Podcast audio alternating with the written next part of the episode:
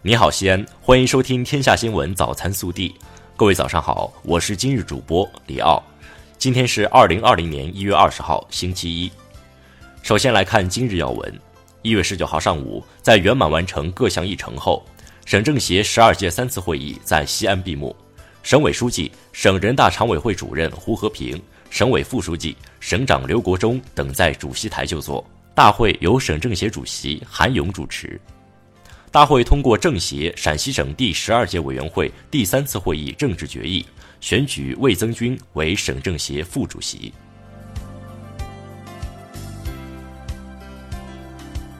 下面来看本地新闻。一月十九号下午，西安代表团举行全体会议，继续审议省高级人民法院工作报告和省人民检察院工作报告。省人大代表、省长刘国中。省人大代表、省委常委、秘书长卢建军，省人大代表、副省长、省工商联主席方光华，省人大代表、市人大常委会主任胡润泽，省人大代表、市长李明远，省人大代表、省人大常委会秘书长韩水奇出席，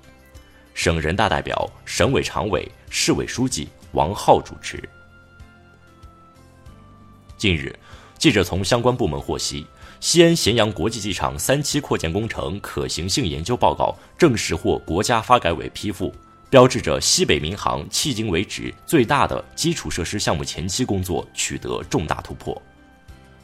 昨日，西安交警推出邮政网点交通违法协助处理、接受教育减免交通违法记分、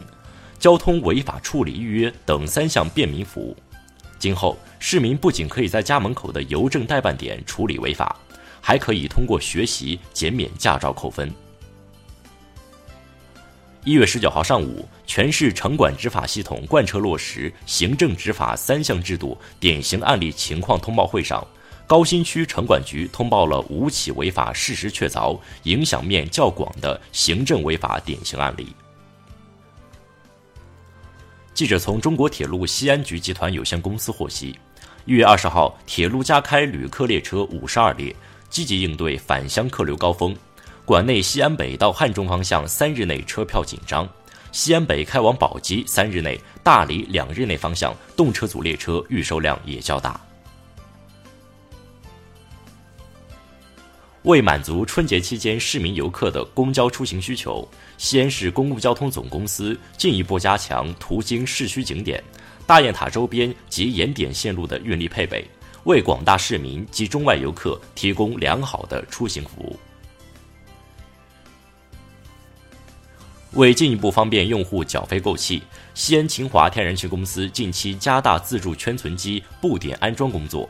春节前先期在全市五十七个小区安装自助圈存机并试运行，计划今年年底前完成一千台自助圈存机的布点安装工作。十九号，省生态环境厅通报我省二零一九年水环境质量成绩单，二零一九年一至十二月，全省河流水质总体良好，与上年同期相比，水质稳中有升。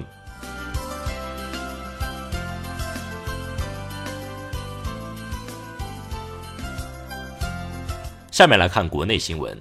关于进一步加强塑料污染治理的意见，十九号公布，全面禁止废塑料进口，到二零二零年底禁止生产和销售一次性发泡塑料餐具、一次性塑料棉签，禁止生产含塑料微珠的日化产品，到二零二二年底禁止销售含塑料微珠的日化产品。据中国铁路官方消息，春运开始以来至一月十八号。全国铁路连续九天每日发送旅客超千万人次，累计发送旅客已达一万零五百六十七万人次，突破一亿人次。民政部十九号表示，二零一九年全国结婚登记九百四十七点一万对，离婚登记四百一十五点四万对。二零一九年的结婚率和离婚率尚在统计中。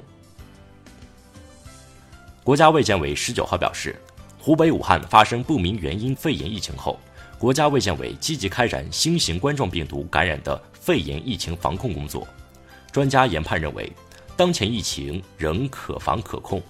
但新型冠状病毒传染来源尚未找到，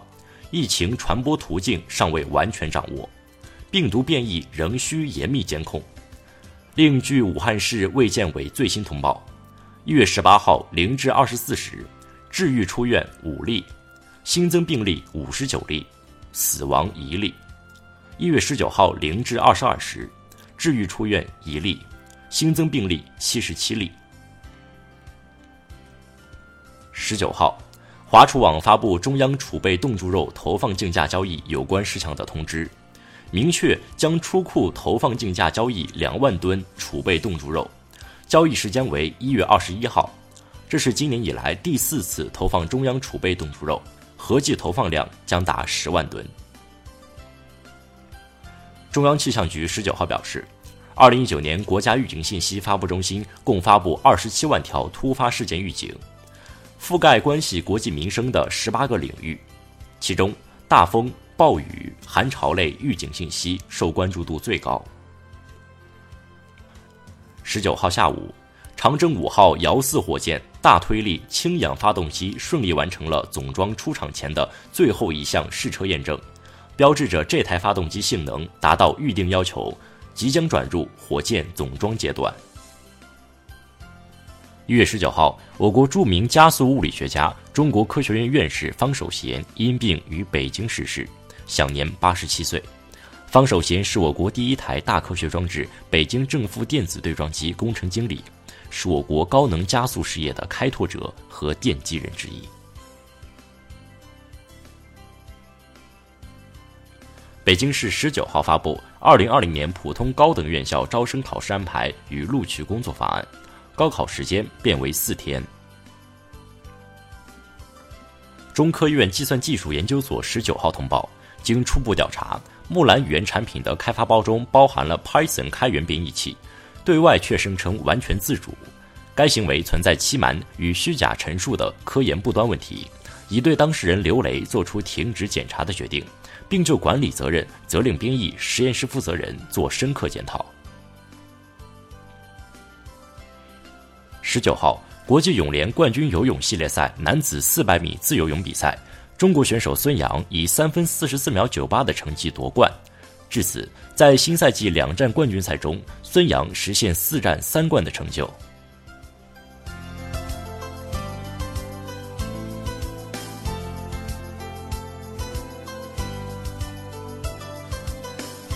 下面来看暖新闻。近日，甘肃庆阳一女孩回家时，因为大雪封山，回家的最后一段路只能徒步前行。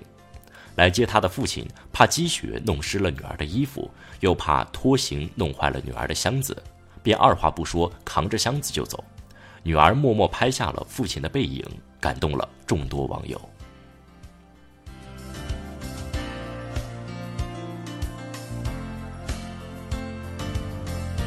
下面来看微调查。